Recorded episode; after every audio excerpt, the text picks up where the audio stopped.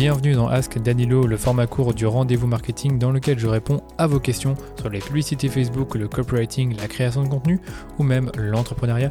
Si vous avez une question sur un de ces thèmes, n'hésitez pas à me la soumettre sur LinkedIn ou sur Instagram et vous avez également un lien dans les notes de l'épisode pour enregistrer votre question et me l'envoyer. Aujourd'hui, je réponds à une question de Myriam sur le pricing d'une prestation. Donc Myriam m'a demandé comment fixer le prix d'une prestation de service et quels sont mes conseils pour se positionner. Déjà, super question à laquelle je me ferai un plaisir de répondre, étant donné que comme beaucoup de jeunes consultants, j'ai eu du mal à pricer, donc à fixer un prix à mes services. Et je compte vous raconter tout ça maintenant, avant de donner vraiment des conseils très concrets sur comment fixer un bon prix et comment se positionner par rapport à la concurrence. Donc au niveau du pricing, j'ai vraiment eu beaucoup de mal à me positionner au début parce que je n'avais aucune idée du cadre de référence. C'est-à-dire que je ne savais pas comment les consultants en Facebook Ads, qui géraient des campagnes Facebook et Instagram, facturaient. La seule chose que j'avais plus ou moins entendu en me renseignant sur Internet, c'est qu'ils facturaient au forfait. Le problème, c'est que quand on va sur Internet et qu'on cherche les prix d'un consultant, on ne les voit pas forcément sur leur site parce que la plupart ne les dévoilent pas sur leur site. Pourquoi? Parce que ça fait peur aux clients quand ils voient un prix et qu'ils ne savent pas exactement ce que contient la prestation ou qui n'ont pas forcément eu le, consultant au téléphone. Donc du coup, ce que j'ai fait, c'est que j'ai fixé un prix à ma prestation. J'avais fixé deux prix. J'avais fixé un prix moins cher et un prix plus cher. Et malheureusement, je ne sais plus aujourd'hui pourquoi j'avais un prix qui était moins cher que l'autre. Je pense que ça devait être lié au budget, mais j'ai un petit doute. À mon avis, il y avait une option ou deux en moins dans ce prix-là, mais ce que je peux vous dire, c'est qu'il y avait un prix à 300 euros et un autre à 500 euros, et que ben, à chaque fois, je vendais celui à 300 euros parce que je ne savais pas vendre euh, la, prestation à 500, mais vraiment, je, je, répète encore une fois, je ne sais pas quelle était la différence entre les deux. Enfin bref, on va dire que je vendais des prestations à 300 euros, ce qui était évidemment très très bas pour du Facebook Ads. Euh, étant donné que ben, les, consultants généralement facturent au moins 600, euh, 700 euros par mois. Euh, c'est les minimums que je vois aujourd'hui. Donc du coup, en fait, le, le problème avec ce prix, c'est que ça n'attirait pas les bonnes personnes, en tout cas les bons clients, puisque ce prix bas attirer des personnes qui ne voulaient pas forcément payer un prix élevé pour une prestation. Donc j'avais souvent des prestations qui étaient compliquées, qui étaient difficiles, euh, où euh, le client était justement un peu, euh, soit il était trop dedans, soit il n'était pas assez, il comprenait rien ce que je faisais. Donc du coup, il comprenait pas les résultats, il comprenait pas forcément la valeur de mon service. Donc c'était pas facile du tout. Et surtout, surtout, quand on, a un prix qui est bas, la valeur perçue de notre service est fortement diminuée étant donné que le prix influence la valeur perçue d'un produit ou d'un service. Ça veut dire quoi? Ça veut dire que le prix influence la qualité perçue par un client. Je vais vous donner l'exemple du sac Louis Vuitton que je donne souvent en exemple. C'est que quand on regarde un sac Louis Vuitton, ça coûte on va dire 1000 euros, voire même plus, et directement on pense que c'est un sac qui est de meilleure qualité que d'autres sacs qui pourraient coûter trois fois moins cher. Ce qui n'est pas forcément vrai, parce qu'en fait ce qu'on paye avec Louis Vuitton, c'est une marque de luxe, c'est un statut, c'est euh, le la luxure simplement, enfin j'ai déjà cité ici, mais ce que je veux dire c'est que le sac n'est pas forcément de meilleure qualité que d'autres sacs, et pourtant, dans notre inconscient, on pense qu'il est de meilleure qualité, étant donné qu'il coûte plus cher. Et donc du coup, quand l'effet inverse se produit, quand vous avez un, un prix qui est trop bas, et donc du coup, vos clients vont penser que la qualité de votre service sera inférieure à celle d'autres prestataires qui ont facturé plus cher. D'où le fait qu'en ayant des prestations qui étaient à des prix très bas, encore une fois, 300 euros par mois, c'était rien du tout, eh bien, je me faisais passer pour quelqu'un qui n'est pas euh, expert, qui n'est pas expérimenté, qui ne va pas apporter de valeur. Donc, du coup, éviter les prix bas, c'est déjà ma première leçon. Et il y a une dernière leçon que j'ai appris à l'époque, euh, quand j'ai découvert à quel point c'était une erreur d'avoir des prix bas, bah, j'ai découvert que si je voulais vraiment que mon activité soit rentable et que je puisse me, payer un salaire et également couvrir mes, mes, charges qui commençaient à être de plus en plus importantes, eh bien je devais avoir beaucoup de clients. Donc évidemment, si je, si je facture 300 euros pour une prestation, il me faut au moins au moins, je dis bien, 4000 euros de revenus pour pouvoir me payer un salaire et payer mes charges. Bon, là, c'est parce que je suis en Belgique et parce qu'il y a aussi des, cotisations sociales et des impôts. Peut-être qu'en France, c'est différent, mais on va dire que, allez, on va dire qu'il faut au minimum 3000 euros pour se payer un salaire. Donc, ça veut dire 10 clients, 10 euh, clients en 300 euros. Ça fait quand même, euh, ça fait quand même beaucoup, quoi. Beaucoup de clients pour 3000 euros de revenus. Ben, j'ai vite découvert qu'en fait, avoir des prix qui sont bas, ce n'est pas du tout viable. Donc, du coup, comment est-ce qu'on price un service? Donc pour moi, il y, a, plusieurs méthodes. Il y en a les quatre grandes méthodes. La première, c'est le forfait.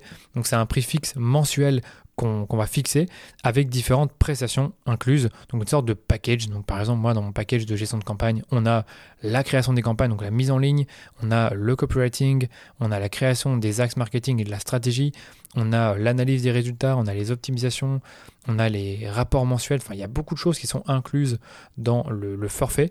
Et donc le client paye ce forfait qui est fixe chaque mois. Et c'est idéal, comme je disais, pour des prestations qui sont récurrentes. Donc pour un client qui va travailler avec moi pendant un an, ben, je lui dis, tiens, c'est un forfait de euh, X euros par mois et tu n'as pas forcément d'engagement à part un préavis de un mois. Ça c'est comme ça que je fonctionne pour mes prestations. Le seul petit hic de cette, euh, de cette méthode, c'est que vous devez savoir plus ou moins estimer le temps que ça vous prendra. Et nous, en fait, on sait, selon le compte euh, auquel on a affaire et selon les budgets qui sont investis, plus ou moins combien de temps ça nous prendra pour gérer les campagnes et réussir la prestation. Deuxième méthode, c'est le taux horaire et éventuellement le TGM. Donc TGM, c'est le taux journalier moyen. donc ça, vous le connaissez très bien, c'est je suis un consultant et je facture 50 euros l'heure.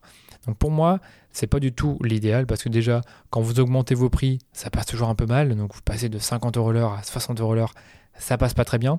Je trouve aussi qu'il y a toujours des conflits d'intérêts parce que évidemment le consultant qui facture à l'heure, bah, c'est quoi son intérêt?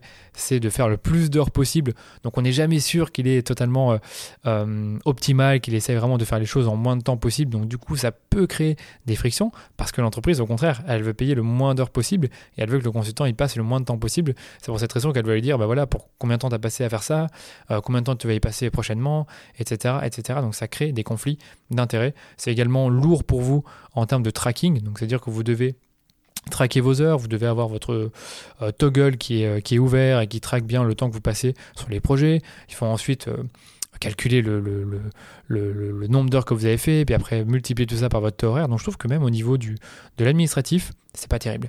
Et j'allais dire également, c'est que c'est pas très intéressant pour ce qu'elle est, parce que vous avez un nombre d'heures qui est limité dans le temps, et donc naturellement, ben, à un moment, vous arrivez à un plafond, et ça devient compliqué d'augmenter votre nombre d'heures pour augmenter euh, vos revenus. Troisième méthodologie, il y a la facturation par projet. C'est quelque chose que je vois souvent pour des prestations, je ne vais pas dire one shot, mais des grosses prestations pour un projet avec différents livrables. Donc j'ai encore eu le cas récemment pour une, prestation en content marketing. Eh bien, c'est une prestation euh, avec plusieurs livrables qui ont chacun une valeur. Donc par exemple, il y avait un audit sémantique, il y avait un audit de tout mon blog, il y avait également euh, la création d'une stratégie de contenu. Euh, enfin, je suis en train d'écrire toute la prestation, mais chacune, chacune des, chacun des livrables avait un, avait un, prix. Et ce qui était intéressant, c'est que le prestataire m'a dit bah, écoute, si tu n'as pas besoin de tout maintenant, prends seulement une partie et tu prendras l'autre partie plus tard. Ce qui lui permettait bah, d'être plus flexible au niveau du prix. Et je trouve que ça reste intéressant si vous faites des prestations one shot. Quatrième modèle, c'est un peu celui que j'ai, le modèle fourre-tout, on va dire, c'est le modèle hybride qui a soit une partie fixe ou pas, mais surtout euh, un modèle où vous allez facturer au pourcentage du budget investi ou également un variable du, euh, du chiffre d'affaires à générer moins les charges. Donc par exemple, vous êtes un consultant qui euh, fait des campagnes pour vos clients, des campagnes Facebook, des campagnes Google, vous faites également des tunnels de vente, et vous dites à votre client, voilà, tout ce qui est généré grâce à mes campagnes, eh bien, je prends un pourcentage là-dessus, moins le coût de ta publicité et également le coût de tes, tes prestations à toi. Donc du coup, si par exemple vous générez euh, pour votre client 50 000 euros de revenus et qu'il y a 10 000 euros de charges, vous allez prendre par exemple 20% des, des, de la marge, donc des 40 000 euros restants. C'est un truc qui se fait, euh, qui se fait pas beaucoup, mais surtout qui demande d'être plus expérimenté pour bien le faire parce qu'il faut bien suivre les résultats, être très clair sur ce que vous allez recevoir et ce que vous allez pas recevoir si ça marche pas trop bien. Donc je trouve que c'est le plus risqué, c'est le plus complexe à mettre en place, mais sachez que en tant que consultant expert, vous pouvez avoir un modèle hybride avec une partie fixe et une partie variable. Et certains consultants n'ont même pas de partie fixe, ils n'ont que du variable. Et tout dépend vraiment de leur performance, ce qui plaît beaucoup au client parce que le client sait que s'il gagne beaucoup d'argent, eh bien le prestataire euh, va en gagner peut-être un peu plus. Mais bon, c'est aussi parce que le prestataire a permis de générer plus de revenus. Donc voilà pour, pour la question Myriam, donc, euh, et même pour, pour vous si vous écoutez, euh, c'est à, à, toi ou à vous de faire le meilleur choix pour votre activité. Et c'est ça justement la suite de ma réponse, c'est que moi ce que je conseille c'est de facturer selon le cadre de référence connu par vos clients. Donc évitez par exemple une facturation au projet si d'autres prestataires comme vous fonctionnent tous au TGM. Pour le client, ça sera contre-intuitif, ce sera pas naturel, il va pas bien comprendre pourquoi vous facturez de telle ou telle manière. Donc il faut quand même chercher à vous positionner en fonction de, de, de la façon dont vos concurrents se vendent. Mais après, c'est pas pour autant que vous ne pouvez pas dévier, on va dire, du, cadre de référence que d'autres consultants peuvent avoir. Donc imaginez par exemple un rédacteur. Le cadre de référence pour le rédacteur, c'est généralement le TGM, mais il est tout à fait possible qu'un client vous dise au téléphone, moi j'ai besoin de deux articles par mois, j'ai également besoin que tu mettes à jour mes articles et que tu fasses un audit de, de mon blog tous les mois. Qu'est-ce que tu peux me proposer? Vous pourriez proposer un TGM, mais comme vous ne savez pas exactement combien de temps ça vous prendra, moi ce que je vous conseille, c'est de peut-être d'avoir un forfait dans lequel vous allez proposer la livraison d'un certain nombre d'articles tous les mois et d'autres services additionnels. Et ça permet également de fidéliser votre client parce que je vous propose un, forfait mensuel que vous pouvez proposer tous les mois, qui ne va pas bouger, qui sera fixe. Le client ne doit pas vraiment, vraiment se prendre la tête avec ça. Et vous, vous êtes content, vous avez euh, tous les mois vos deux articles que vous allez produire et également les petits audits que vous allez faire en plus sur le côté. Donc Là, encore une fois, je, donne un exemple vraiment très euh, classique pour vous montrer qu'on peut quand même modifier un peu son pricing ou le cadre de référence en fonction des besoins du client. Et pour terminer, je vous conseille quand même de discuter avec des prestataires qui font la même chose que vous et regarder leur prix. Vous pouvez également aller sur Malte et observer les TJM, mais euh, ne faites pas l'erreur de fixer un prix sans savoir ce qui se fait dans le marché. Positionnez-vous dans la moyenne des prix si vous avez un peu de mal à vous vendre, mais ne vous positionnez pas trop bas parce que comme je disais, c'est pas intéressant, vous avez besoin de plus de clients et en plus de ça, vous dévalorisez votre service.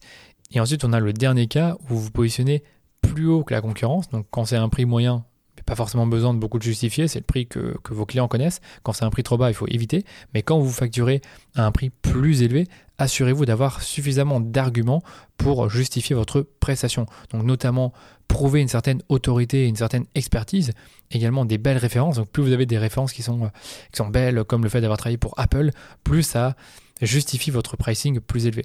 Des case studies également, donc des études de cas euh, réussies, des exemples de, prestations que vous avez menées et les résultats qui sont associés, et également, je dirais, une méthodologie unique et qui a fait ses preuves. Bref, vous devez justifier la qualité de votre service et en quoi vous pouvez vous permettre de facturer plus cher que d'autres. N'oubliez pas que vos clients veulent du résultat, donc ils n'hésiteront pas à payer un prix plus cher pour avoir plus de résultats ou un même nombre de résultats dans un laps de temps qui est plus court. Donc n'hésitez pas, je, termine avec ça, à facturer un peu plus cher si vous pensez vraiment que vous avez une certaine confiance dans la qualité de vos services et votre capacité à amener un résultat. Et voilà Myriam, je viens de répondre à ta super question comment fixer le prix d'une prestation de service et se positionner. J'espère que ça te sera utile. Et vous, j'espère que vous avez aimé le format. Comme d'habitude, n'hésitez pas à partager cet épisode autour de vous ou de laisser une note 5 étoiles au podcast sur Apple Podcast. Si vous avez des questions auxquelles vous aimeriez que je réponde, je vous invite à me les poser comme toujours sur Instagram ou sur LinkedIn. Allez, je vous dis à très vite pour un nouvel épisode du rendez-vous marketing.